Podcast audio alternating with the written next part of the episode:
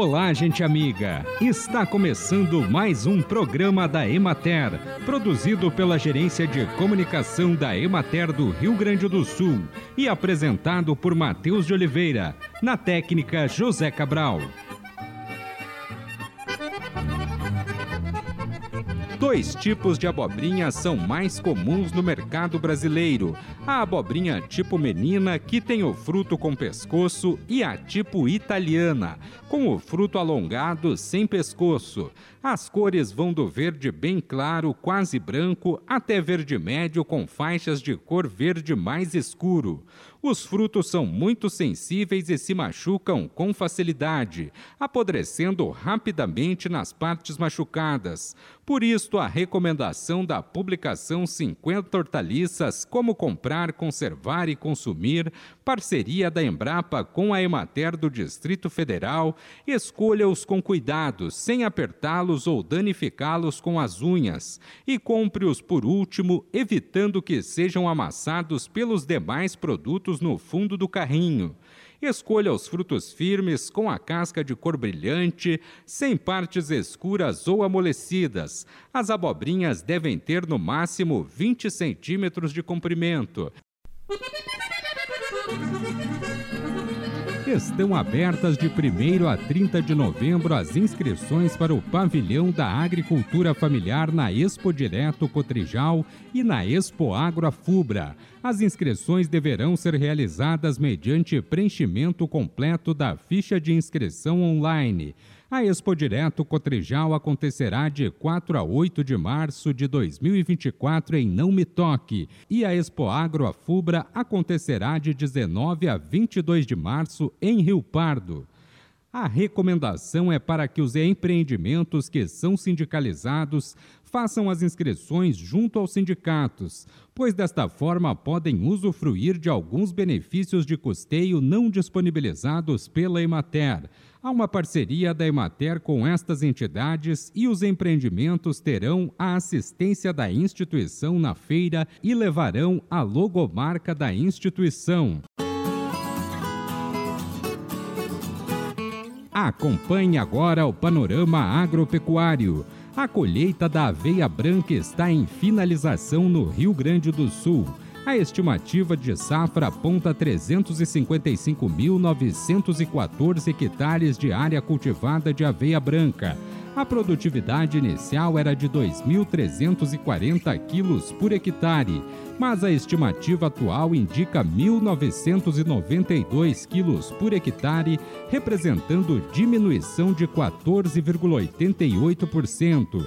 Os resultados negativos são atribuídos aos fenômenos climáticos adversos transcorridos no ciclo produtivo na região administrativa da Emater de Juí, chega-se ao final da colheita, porém prejudicada por eventos climáticos que comprometeram a qualidade e a quantidade dos grãos.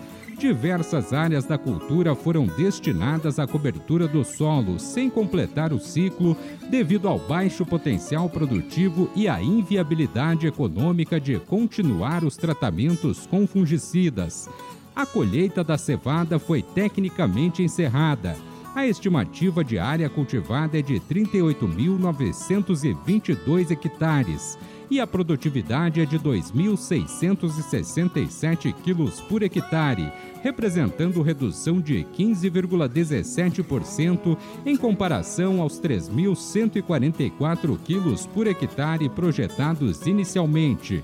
Essa frustração de safra se deu pelo menor volume colhido e especialmente pela qualidade baixa do produto, que não obteve padrões mínimos para o uso na indústria cervejeira. Na região administrativa da Emater de Erechim, a colheita foi concluída. O produto obtido tem uso alternativo para a alimentação animal. Na de Ijuí, os produtores armazenaram os grãos em suas propriedades para suplementação animal, uma vez que também não há cotação disponível no mercado local para comercialização.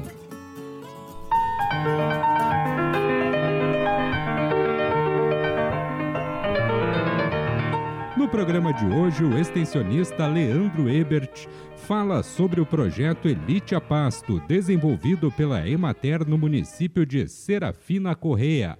Esse projeto ele nasceu logo com a minha chegada aqui na, na Emater de Serafina Correia. Eu trabalhei uh, no município de Fagundes Varela antes. Em 2019 eu vim compor a equipe aqui de Serafina Correia com o Eliazer Kosiuk, engenheiro agrônomo, e com a Sandra Elisa Mantese, extensionista social. O Eliazer Kosiuk hoje é, está na equipe de, do município de Vista Alegre do Prata, e a, e a Sandra Mantese se aposentou. Então a equipe já alterou, né? Mas naquele momento, com a minha vinda para cá, com mais uma força de trabalho na equipe, a gente decidiu por iniciar um trabalho é, mais específico em leite, por ser também a minha área de atuação, mas principalmente porque o município de Serafina Correia, naquele momento, tinha mais de 200 produtores de leite, é uma bacia leiteira importante, e a gente estava, assim como todo o estado do Rio Grande do Sul e talvez todo o Brasil, durante aquele processo que vem até hoje de, de dificuldade no setor da produção de leite, de produtores abandonando a produção de leite. Naquele momento, especificamente, a gente vivia o dilema das INs, das restrições normativas, mas também outras questões que a gente vai comentar daqui para frente que estavam desestimulando a permanência do produtor na bovinocultura de leite. Então, nesse evento aqui, a gente fez um encontro, de, a gente fez uma mobilização com entidades parceiras inicialmente e montamos esse evento, esse encontro municipal de bovinocultura de leite, com bovinocultores de leite, para discutir o setor e apontar possíveis caminhos. E é ali que começava a nascer o projeto Elite a Pasto. Durante esse evento, nós fizemos umas oficinas, uns DRPs, e perguntamos aos produtores por que, que eles produzem leite. Né? A nossa equipe da Emater municipal conduziu naquele momento. E guardem ali a resposta. Ó. Isso são as palavras mais citadas. Que renda está no meio é o maior, é o que mais apareceu. O produtor de leite trabalha com leite porque quer ter uma renda familiar, quer ter uma renda mensal, é uma opção de renda para a família. E quais as dificuldades que esses produtores enfrentam na atividade leiteira? Apareceu uma série de dificuldades, mas os dois que mais apareceram foi a mão de obra e o custo. Então, isso nos começou a dar indicativos de trabalho que a gente precisava fazer, que é, é trabalho para permitir renda para as famílias que trabalham com leite, usando a mão de obra que a família tem, né, a baixo custo, por causa das dificuldades que se tinha com preço e custo. Então, nós começamos logo na sequência um trabalho que é de gerenciamento técnico da bovina, da bovina cultura de leite. Inclusive, aproveitando uma experiência que a gente tinha no outro município de Fagundes Varela, com um aplicativo de gerenciamento, eu e o Eliazer aqui, naquele momento, nós trabalhamos e aprimoramos essa tecnologia, disponibilizamos um aplicativo para os produtores aqui do município para fazer o gerenciamento mensal da produção de leite, de indicadores zootécnicos, econômicos e de qualidade do leite. Todos os meses eles enviavam os dados e os relatórios e a partir disso a gente começava a fazer um trabalho com as propriedades. Durante esse trabalho com as propriedades com o gerenciamento da bovinocultura de leite, nós é, percebemos que os produtores de leite eles chegaram num ponto que eles enxergam uma encruzilhada na frente.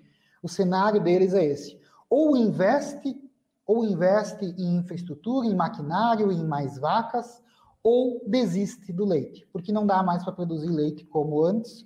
Chegamos num caminho que não dá para seguir indo reto precisaria ou investir, fazer um investimento num galpão, num confinamento, ou desistir, né? ou instalações para alimentação, etc., ou climatização, ou desiste. E isso vinha causando o abandono de várias famílias que não têm condições de investir na produção de leite. Isso nos preocupou muito e nos começou a, a pensar no pasto especificamente. O trabalho era de gerenciamento, é de gerenciamento, o GT Leite, inclusive tem propriedades confinadas que, que fazem parte desse trabalho. O governo do estado, por meio da Secretaria de Desenvolvimento Rural, lançou um projeto de apoio aos produtores de leite atingidos pelos eventos climáticos de setembro. A iniciativa abrange os municípios em situação de calamidade pública decorrente das chuvas intensas. O recurso para desenvolvimento do projeto é de 2,3 milhões de reais e provém inteiramente da secretaria. A Emater levará os nomes dos produtores que manifestaram interesse, os respectivos valores de interesse para a implementação dos projetos e o laudo de perdas para apreciação em reunião do Conselho Municipal de Agricultura ou Desenvolvimento Rural, ou órgão afim que irá avaliar a indicação. E assim encerramos mais um programa da Emater. Um bom dia a todos vocês e até amanhã neste mesmo horário.